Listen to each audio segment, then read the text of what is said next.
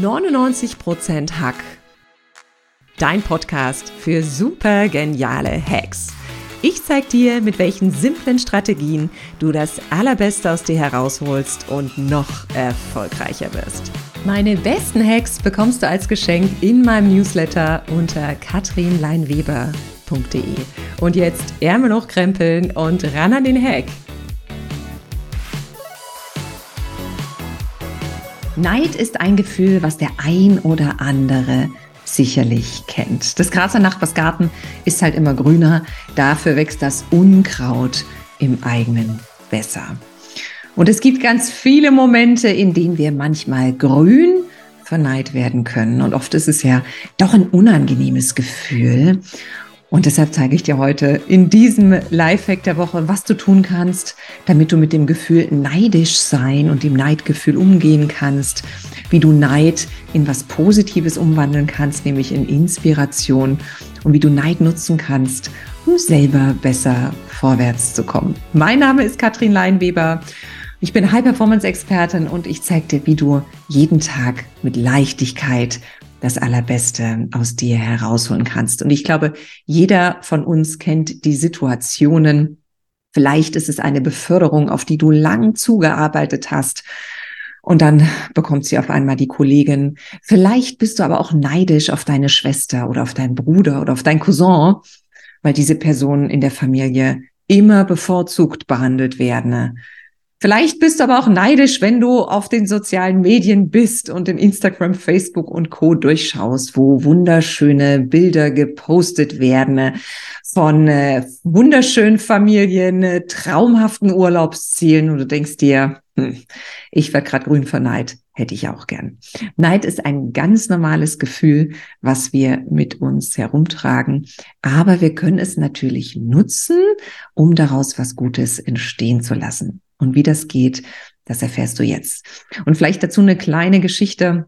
Ich hatte neulich einen äh, Klienten, der bei mir saß und wir haben ihn lange darauf vorbereitet, dass er eine neue Führungsposition annehmen kann. Und letztendlich wurde es so entschieden, dass nicht er die Position bekommen hat, sondern sein Kollege, der sich weder angestrengt hat, der äh, weder seine Smartheit, seine Klugheit, seine Vernetzung hatte, er hatte ihn überholt. Und der Klient saß hier und sagte, Katrin, es war ekelhaft. Ich kam ins Büro, alle standen um ihn drumherum, sie gratulierten ihn, dann gab es den Shampoos und ich war so neidisch. Ja, ich war so richtig neidisch. Ich hab's ihm gerade nicht gegönnt. Was machen wir denn da? Wie gehen wir damit um? Und ihr seht jetzt hier gerade schon, wenn man neidisch ist, steht man ja oft im Mangel. Das heißt, wenn wir neidisch sind, agieren wir nicht aus der Fülle, weil mein Klient hatte den Job ja nicht bekommen, er hätte ihn gern gehabt, sondern wir sehen erstmal das, was wir nicht haben. Und es ist oft auch ganz klar, wir vergleichen uns nie nach unten, sondern immer nach oben. Im Finanzbereich, aus dem ich herkomme, heißt es immer die Benchmark, also die, der, der Vergleichsmaßstab ist immer oben. Das heißt, wenn du in einer Dreizimmerwohnung wohnst, vergleichst du dich nicht nach unten mit jemandem, der zum Beispiel auf der Straße schläft, sondern du vergleichst dich nach oben mit jemandem, der ein großes Haus hat, eine Villa hat mit Pool. Vielleicht hättest du das auch gern. Vielleicht wirst du da neidisch.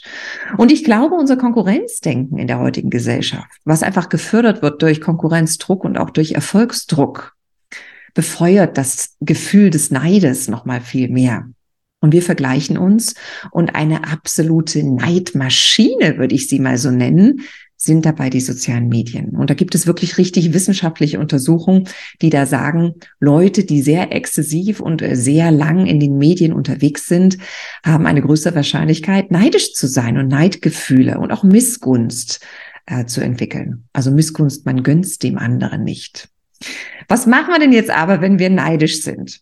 Und ich finde, Neid ist sehr, sehr, sehr hilfreich, denn in dem Moment, wo wir neidisch sind und unter uns, ich glaube, jeder war schon mal neidisch, haben wir einen ganz freien Blick auf unsere Wünsche. Denn ganz ehrlich, worauf bin ich denn neidisch? Ich bin neidisch auf Dinge, die ich vielleicht unbewusst und noch nicht ausgesprochen auch gern hätte. Ich hätte auch gern fünfmal Urlaub im Jahr, wie es die Nachbarn machen. Ich hätte auch gern die Beförderung. Ich hätte vielleicht auch gern die gut laufende Ehe. Ich hätte auch gern mehr Aufmerksamkeit und genauso viel wie meine Schwester oder mein Bruder. Das heißt, in den Momenten, wo du das nächste Mal neidisch bist, halt mal kurz in und sagst, hu, jetzt teilt mir mein Körper und mein System gerade mit, was eigentlich ein ganz unbewusster und vielleicht noch nicht aufgedeckter Wunsch ist. Warum ärgert's mich? Was will ich auch haben?